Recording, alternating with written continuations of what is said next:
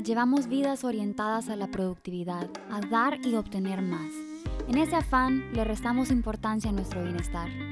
Yo soy Liz Rodríguez, Health Coach, aprendiz de la vida, y te doy la bienvenida a Pausa Consciente. En este espacio vamos a explorar, a través de conversaciones, historias y reflexiones, formas conscientes de cuidarnos y así vivir con más energía, más alegría y más salud.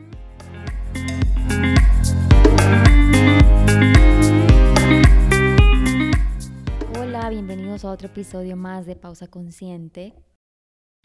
La pausa consciente de hoy em, es mía.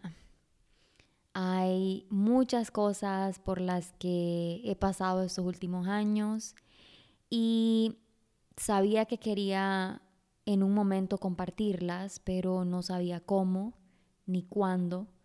Eh, pero me siento lista para compartirles esto y pensé que, que este espacio sería el mejor lugar para hacerlo. Así que antes de comenzar eh, este relato, quiero decirles que cada historia de pareja tiene responsabilidades de ambos lados. Sin embargo, hoy quiero compartirles lo que me corresponde a mí en esa historia. Las cosas que yo hice que aportaron a esta separación, porque son las cosas que comprendo perfectamente y son las cosas de las que puedo hablar con propiedad. En 2018 decidí mudarme a Inglaterra. Llevaba planes de comenzar una vida allá, de casarme, pero debo confesar que no estaba lista para eso.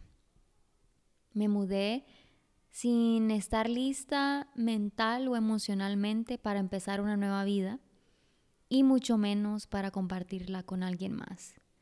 Por supuesto que en ese momento no lo vi así, yo me fui con muchas ilusiones y con muchos planes y como yo soy muy estructurada, yo iba así como, bueno, primero A, después B y luego C. Y la vida me recordó que, que esto no es lineal. Yo asumí que nos casaríamos pronto, luego de que yo llegara, que rápido yo iba a tener un trabajo y comenzaríamos nuestra vida juntos. Resultó que el proceso legal para poder casarnos fue muy tardado lo que retrasó mis planes de trabajar eh, por seis meses. Esos seis meses fueron em, un reto para mí porque, porque no me sentía cómoda al no poder proveer para mí. Y esa situación creo que le sumó muchísimo a las inseguridades que yo ya llevaba de acá. Luego, mi percepción de la situación era, en este lado del mundo estoy sola y solo tengo a mi pareja. Así que me fui llenando de miedos profundos y me fui aferrando cada vez más a él y fui dependiendo más de él. Yo he sido alguien que, que no tiene ningún problema con ir a algún lugar sola y menos viajar. Sin embargo, en ese tiempo me comencé a sentir muy limitada por dinero, ya no quería hacer cosas sola, quería que todo lo que se me ocurriera hacer lo hiciéramos juntos. Desde mi inseguridad comencé a tener celos de todo, celos de su trabajo, del tiempo que dedicaba a sus amigos, de sus hobbies, de todo. Todo era una amenaza para mí porque todo aquello que me quisiera quitar el tiempo con mi fuente de seguridad, porque así lo veía yo a él, entonces todo eso yo lo rechazaba. Fui poco a poco poniendo sus necesidades primero y ahí fui dejando de hacer cosas que me gustaba hacer. Y no me di cuenta cuántas veces hacen las cosas más pequeñas me negué a mí misma, no me permití ser yo y porque desesperadamente quería encajar. Yo siento, no sé, lo pongo así, como que me fui volviendo borrosa. Obviamente yo extrañaba, digamos, a la verdadera Annie. Yo quería que ella mostrara sus colores, que fuese valiente, alegre, magnética, divertida, aventurera. Pero digamos que ya me iba convirtiendo en una versión más gris. En ese proceso fui acumulando mucho enojo hacia mí, mucho reproche hacia él, muchas cosas que me callaba y luego por no saber decirlas de forma asertiva, entonces estallaba, lo ofendía, me llenaba de culpa y después usaba la manipulación para sentir que, que volvíamos a la normalidad, como para obligar esa normalidad y sentir que estábamos bien. Fueron meses muy duros y luego vino un trabajo. Y ese trabajo yo siento, yo digo que vino a mí, porque fue a través de un señor al que le había estado ayudando siendo voluntaria en un centro comunitario en el tiempo en el que no podía trabajar.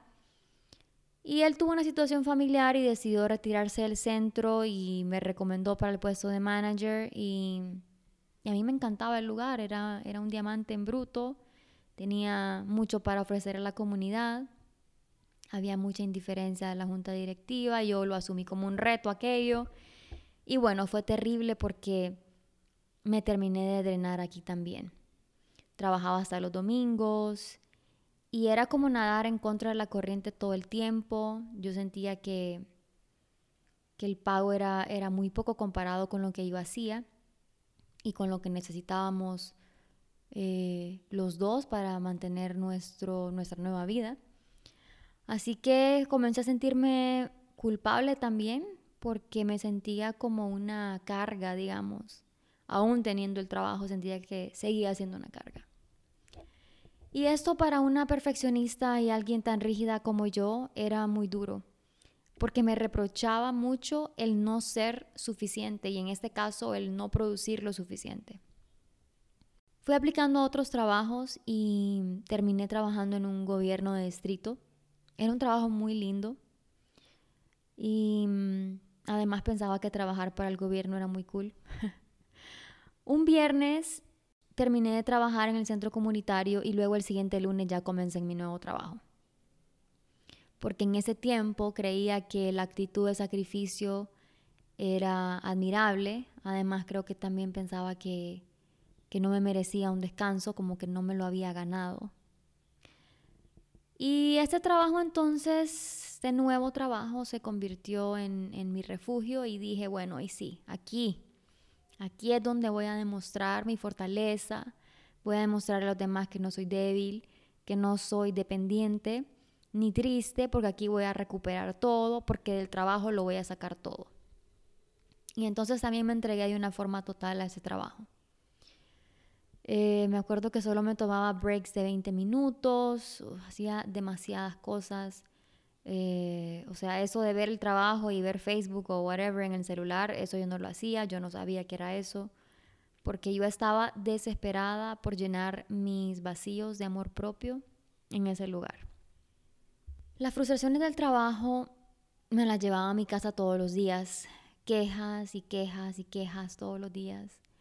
Pero creo que en realidad mm, lo que mi queja realmente decía era por qué este trabajo no está llenando mis vacíos. Yo seguía en mi codependencia, que fue muy dura. ¿Y cómo se veía mi codependencia? Bueno, por ejemplo, yo le decía, hagamos X cosa, hasta lo más mínimo, ir a tomar un café, por ejemplo.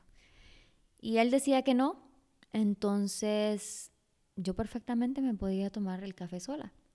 Pero decía, ok, no lo hagamos. Y no lo hacíamos hasta que él quisiera o pudiera. Y entonces me iba perdiendo de mi independencia, de disfrutar mi tiempo, mi sueldo. Y luego me sentía triste, luego me sentía molesta, pero no era capaz de ver dentro de mí para encontrar respuestas.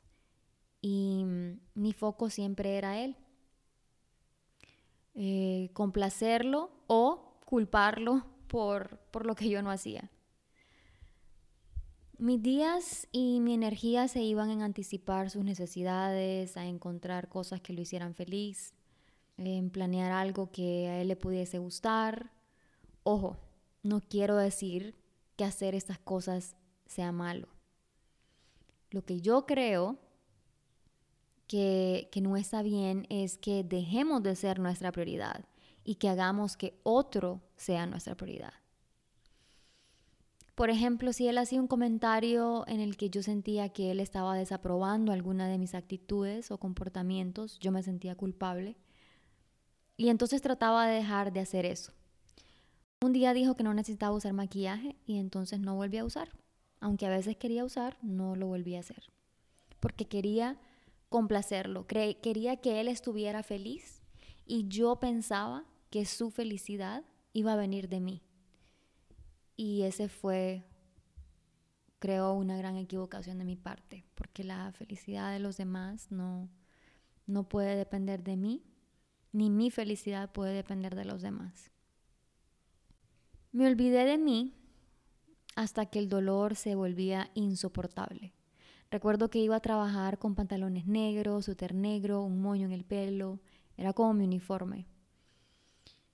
Em, o sea, era mi uniforme porque yo lo elegía, ¿verdad? No porque tenía que ir con uniforme. Lo que quiero decir es que me vestía muy oscuro, me, me descuidé físicamente. A veces me iba a llorar al baño de mi trabajo porque había una soledad tan profunda en mi corazón que, que yo no entendía y no sabía ponerla en palabras, pero la sentía y sentía que me ahogaba. Un día tuvimos una pelea muy fuerte y recuerdo que me acosté en la alfombra a llorar y me quedé dormida. Y cuando me desperté, sentí aquello tan, tan dramático que, que yo siento que no he sido tan dramática y dije, pucha, mm, necesito ayuda. y entonces le escribí a mi amiga Eva porque yo miraba que Eva que ella recuperaba su brillo desde que estaba en terapia y me contaba de su proceso. Y yo dije, ¿sabes qué? Yo lo necesito también. Yo en serio lo necesito. Entonces le pedí el contacto de su psicóloga y comencé mi proceso. Recuerdo que como estábamos en cuarentena, en pandemia, me iba a la grada del mi edificio a recibir terapia. Y con ella, mi psicóloga, fuimos destapando todos esos dolores y salió muchísimas cosas de mi niñez. Había mucho sentimiento de, de no ser suficiente, de tener que demostrar mi valor. Y creo que una de las cosas que más trabajamos y que más me sorprendió era cuánta ira tenía. Estaba tan enojada estaba enojada con la vida, estaba enojada con Dios, estaba enojada conmigo, pero digamos que ese enojo no encajaba con mi personalidad tranquila, con la niña buena que yo quería ser. Y entonces reprimí toda esa ira durante años.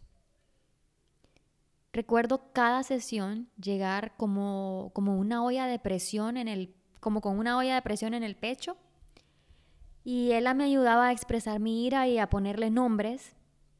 Y cuando la expresaba sentía una tormenta interna y al terminar la sesión un cansancio físico enorme, como que se acababa de librar una gran batalla. Pero luego me sentía tranquila y como con un gran espacio interior. Me tomó mucho trabajo dejar de darle energía a mi pareja, por ejemplo prestando atención a todo lo que a todo lo que él hacía o decía o culpándolo o reprochándolo, peleando y poder tomar esa energía para mí, pero poco a poco fui separando lo que era mío y lo que yo podía mejorar y lo que era de él que solo él podía cambiar, si él lo decidía. Creo que fue de las cosas que más me costó aceptar que yo no tenía el control sobre aquella persona. Fue lo primero que hice en la relación, tratar de controlarlo y tratar de dirigir nuestra relación a donde yo creía que ésta debía ir. Una relación con fracturas creo que requiere un trabajo consciente de ambas partes y pues intencionalmente hacer que cada palabra, cada acción, cada situación lleven a sanar una relación. Tratamos de reparar nuestra relación, pero a pesar de que el drama había cesado, creo que había una fractura silenciosa que se hacía cada vez más grande. hacia el final de la relación comprendí que a veces una relación funciona por el exceso de control de una de las partes. Me aterraba la idea de terminar mi relación, dejar lo que habíamos construido, pero más que todo la posibilidad de un futuro mejor. Ese, ¿y qué tal si? O sea, ¿qué tal si más adelante mejora? Llegó un punto en el que tuve que admitir que la relación ya no era sana y yo sabía que había llegado el momento de, de ponerle un fin, un final necesario. Decidimos darle ese final y el duelo fue durísimo. El duelo lo vine a vivir a Honduras. Sentía mucha rabia por lo que no logramos, mucha tristeza por lo que extrañaba, mucha nostalgia por el pasado y lo que me sorprendió, que no esperé sentir, fue mucha vergüenza. Y sentía que era doble vergüenza. Una, por haberme regresado de Inglaterra, porque prácticamente este, fuiste por algo mejor, pero te regresaste. ¿Y a qué te regresaste, verdad? Entonces la pena de haber regresado. Y la segunda era, no sé si se han fijado, pero en Honduras, y no sé cómo es en los otros países, en Honduras, en lugar de decir separación o divorcio, decimos fracaso. Y eso me parece algo muy duro. Para alguien como yo, que venía de años de tratar de demostrar que era suficiente, tener que enfrentar la palabra fracaso fue demasiado. Pero hoy puedo decir con una certeza absoluta que una separación, un divorcio, eso no es un fracaso es una oportunidad.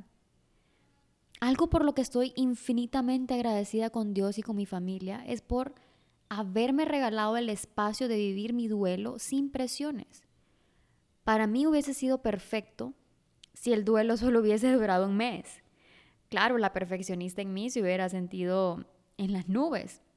Pero algo que me dije al iniciar el duelo fue, vivilo, Ani, vivilo. Si quieres llorar, llora. Si estás enojada, escribilo y quemalo, sacalo, porque es basura.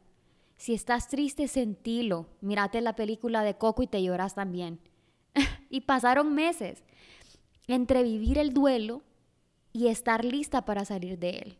Porque un mes me sentía lista y luego volvía. Y luego decía, hoy sí, hoy sí, ya retomo mi vida. Y luego volvía. No sé cuántos libros me leí, cuántas páginas escribí, cuántas veces lloré, pero cada pausa que me tomé me permitió avanzar hasta donde estoy hoy. Esa relación con Toby y su final fue una enorme bendición en mi vida, porque aprendí tanto. Aprendí a conocerme, a aceptarme, a priorizarme. Comprendí que si mi tanque no está lleno, no tengo de dónde entregar a los demás. Aprendí que para que un amor sea sano, se necesitan límites, que no tenemos que perder nuestra esencia para pertenecer o para agradar a alguien, que la comunicación asertiva es fundamental, que básicamente para tener pareja se necesitan dos seres completos y no dos medias naranjas. Me di cuenta de la cantidad de energía que desperdiciaba tratando de complacer a los demás y cuando comencé a usar esa energía para mí, y para realizar mis sueños me di cuenta que era muchísima. Aprendí que cuando me vuelvo mi prioridad, yo puedo brillar. Yo puedo darme el permiso de mostrar y de compartir mis talentos, mis habilidades, mis dones y eso es lo que me va alineando con mi propósito de vida. Por eso el propósito de vida no se trata de hacer, se trata de ser, porque me permito ser y me voy alineando con la vida. También aprendí que cuando le saco el aprendizaje al dolor, hago que el dolor valga la pena. Aprendí que no podemos cambiar a nadie y que entonces podemos usar esa energía para cambiarnos nosotros. Realmente puedo decir con todo mi ser que el divorcio es una oportunidad de aprendizaje enorme y no un fracaso. Y espero que si estás pasando por algo, lo que sea, que los demás vean como un fracaso, vos te puedas enfocar en las oportunidades que esa situación te trae. y en hacer que valga la pena, en soltar el dolor y quedarte con el aprendizaje. Gracias por estar aquí escuchando mi historia. Si conoces a alguien que puede necesitar escuchar algo de lo que dije, compartir el episodio, porfa. Estos son temas de los que usualmente no hablamos, pero que suceden todos los días, en todos los lugares y a muchos de nosotros. Te mando mucha energía positiva y espero que cada día con mucho amor propio y pausas conscientes encontres la sanidad y las respuestas que buscas. Hasta la próxima.